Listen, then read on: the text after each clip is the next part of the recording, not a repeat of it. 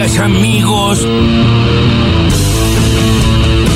Vamos a saber cosas que hasta acá no sabíamos.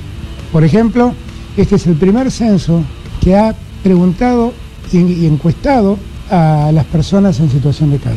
Es la primera vez que el Estado argentino pregunta sobre la identidad de género de cada argentino, de cada argentina, de cada argentina. Y yo creo que son pasos enormes que tienen que ver con la evolución de una sociedad. Una sociedad que hace 10 años por ahí no reconocía derechos que hoy reconoce y que por lo tanto hoy sabemos a cuántos llegan esos derechos. Es por acá, que este es el camino.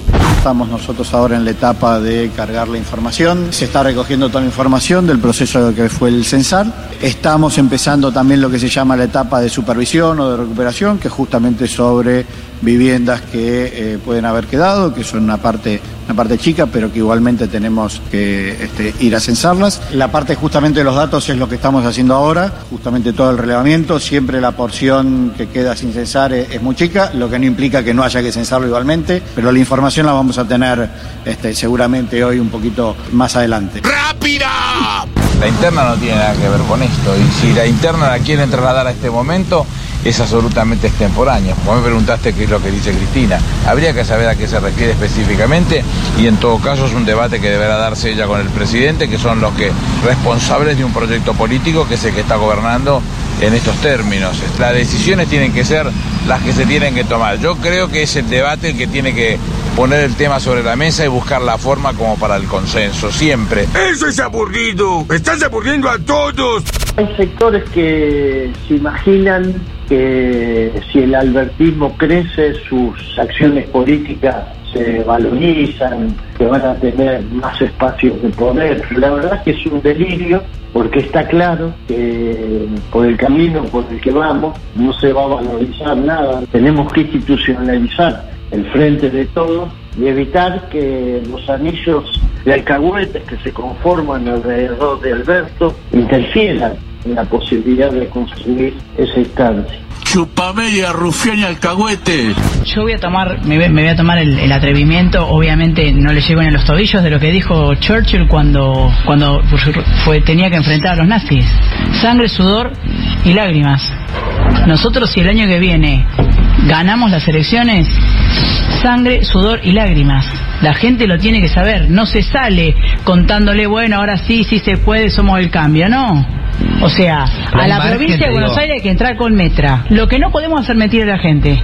En línea Alberto Sileoni, que es eh, actual director general de Educación y Cultura de la provincia de Buenos Aires, ministro de Educación de la provincia de Buenos Aires. Eh, hay un solo modo de oponerse que es con las ideas, no, no es comprando una metralleta más grande, ¿no? Este, Arieto dice esto en un momento que el mundo está en guerra también, ¿no? A la guerra le opone más guerra. Nosotros a la guerra le oponemos la paz. Les traigo amor.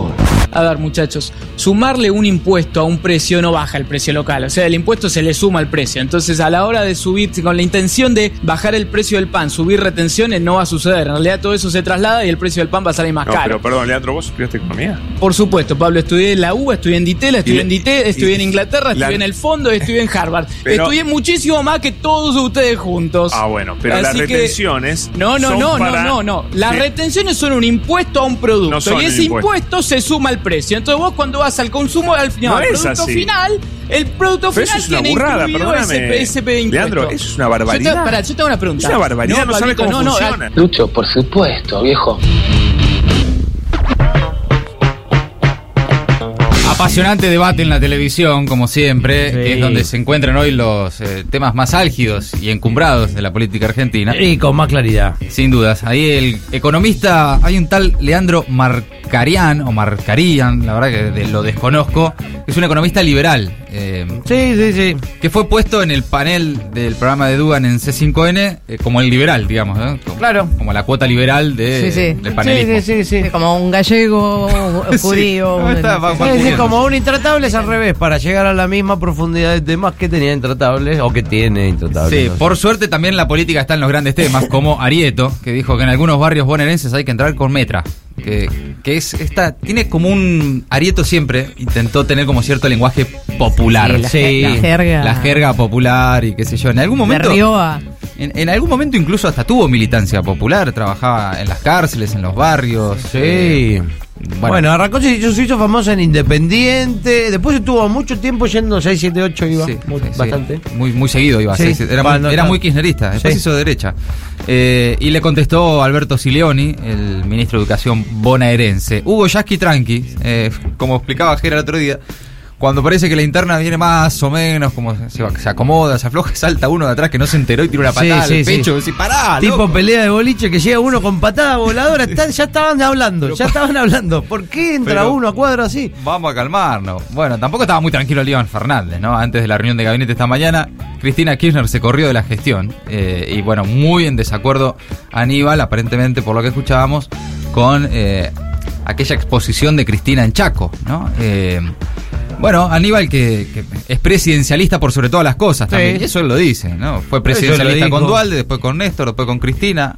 Bueno, con Macri no, claramente, porque no ni siquiera fue funcionario. Y ahora con Alberto. Él, Y- él- manda al presidente y él, él- él obedece. E incluso antes de entrar al gabinete, él Sí. se venía proponiendo para entrar al gabinete y decía, yo voy a entrar a defenderlo, Alberto. Sí. Eh, así que no, no defraudó. Y nadie se puede sorprender, ¿no? No. Realmente. Bueno, No, había escuchábamos. mucha gente contenta cuando entró Aníbal. Exacto. ¿Te acordás? Sí. Sí. Ahora eh, lo que necesitaba era densidad. ¿Cómo es? Volumen político. Volumen político. Volumen, político. Músculo. Músculo político. Volumen político, Ahí está. Bueno, todo eso entre las voces destacadas del día. Ahora las noticias. En maldita suerte. Ponga huevos sin censar. La Baña dijo que el censo seguirá por una semana para recuperar datos de las viviendas que quedaron sin censar. Unas 18.000 personas relevarán viviendas que no fueron visitadas durante el operativo de este miércoles. Las personas que ya hicieron el censo virtual no deberán hacerlo nuevamente, atención, ni tampoco de manera presencial. Ya está, ya están contados. El INDEC habilitó un número de teléfono y una dirección de correo electrónico para avisar si no fuiste censado. El titular del INDEC aseguró que fue un censo sin inconvenientes y pidió paciencia sobre datos preliminares. Alberto Fernández fue anoche a la sede del instituto acompañado por el ministro Guzmán y calificó al operativo como un éxito. En la primera edición bimodal de la historia, más de 23 millones de personas eligieron realizarlo de forma digital. La gota y el vaso. Se realiza la audiencia pública por el aumento de las tarifas de agua. Se busca un aumento del 32% para 3.200.000 hogares del AMBA en dos cuotas, 20% en julio y 10% en octubre. A fin de año, la empresa de agua AISA solicitará un incremento más para cerrar un aumento anual del 42%. Además, la empresa buscará incluir la facturación de agua en el esquema de segmentación que se aplicará a sectores con mayor poder adquisitivo para el consumo de luz y gas. Van a cobrar. Refuerzo de ingresos comenzó el pago de la primera cuota de 9 mil pesos. Es el pago de refuerzo de ingresos para 7 millones y medio de trabajadores informales, empleados de casas particulares y monotributistas A, B y monotributistas sociales, cuyas inscripciones fueron aprobadas. Bueno, el pago comenzó a concretarse ya desde hoy, desde esta mañana. Por otra parte, casi un millón y medio de personas abrieron una cuenta en bancos públicos en un mes. Los bancos Nación y Provincia indicaron que los trabajadores informales podrán cobrar estas dos cuotas de 9 mil pesos del bono a través de sus teléfonos celulares. Para ello, incorporaron funciones para extraer el dinero sin la tarjeta de débito. Se terminó el bondi vuelven los bondis. La UTA finalmente firmó un acuerdo con empresarios y levantó el paro de colectivos en el interior del país. La medida de fuerza que se había realizado desde el martes tenía previsto continuar hoy y mañana. Sin embargo, ayer representantes gremiales acordaron con la Federación Argentina de Transporte mm, por Automotor. El gremio había cerrado un acuerdo el mes pasado para los choferes de corta y media distancia del AMBA con un aumento del 50% escalonado que llevará el salario básico a 150 mil pesos desde agosto. Los sindicalistas reclaman que en el interior se llegue al mismo monto. La odisea para alquilar. 70% aumentaron los alquileres de departamentos de tres ambientes en la ciudad de Buenos Aires en un año. Solo en mayo, una vivienda de esas características subió 9,3%. Hoy el precio promedio de los tres ambientes, por supuesto según el barrio, es de 76.500 pesos. Para monoambientes la suba anual fue del 65% y para los dos ambientes del 66%.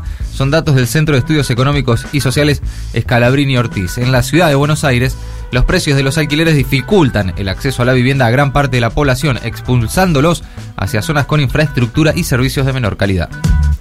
Carita sonriente del fondo. El FMI confirmó progresos en la primera revisión de Argentina. El vocero del organismo internacional Eh, Jerry Rice valoró el trabajo que lleva Jerry adelante Rice. junto al ministro de Economía Martín Guzmán. Explicó que los objetivos y las metas no han cambiado a pesar del impacto de la guerra en Ucrania. Putin se va a enojar. Suecia y Finlandia entregarán sus solicitudes formales de ingreso en la OTAN. Las solicitudes realizadas hoy son un paso histórico, es lo que aseguró el jefe de la alianza militar que agregó. Es un buen día en un momento crítico para nuestra seguridad. Turquía, integrante de la organización transatlántica, ya manifestó su oposición a la entrada de ambos países. Maldita suerte. Agregamos una hora porque nos quedaban un montón de boludeces afuera.